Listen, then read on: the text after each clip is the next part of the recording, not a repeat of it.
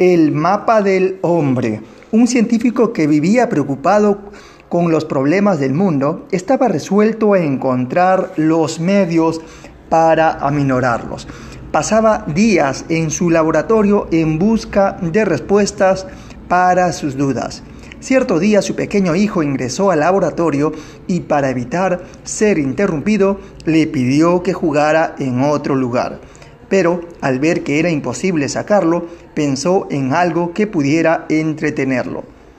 Buscando, vio la página de una revista en donde se observaba un mapa mundi.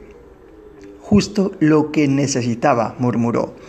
Con unas tijeras recortó el mapa en varios pedazos y junto con un rollo de cinta se lo entregó a su hijo diciéndole, ¿Cómo te gustan los rompecabezas? Te voy a dar el mundo en partes, para que lo armes sin ayuda de nadie.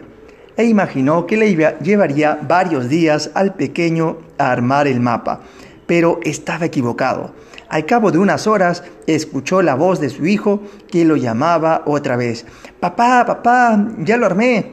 El científico no podía creer lo que oía. Su pequeño hijo había podido armar el mapa que jamás había visto antes.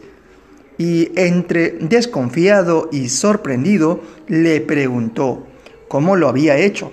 Papá, yo no sabía cómo era el mundo, pero cuando sacaste el mapa de la revista para recortarlo, vi que del otro lado estaba la figura de un hombre.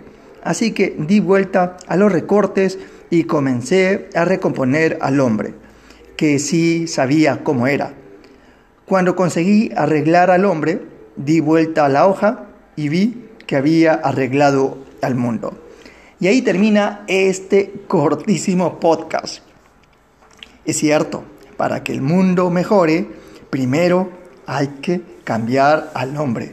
Es decir, tenemos que cambiar nosotros. Nosotros tenemos que mejorar constantemente, cambiar nuestras actitudes, nuestras percepciones, ser más solidario, ser más comprensivo, colaborar con las demás personas. En fin, todo depende de nosotros.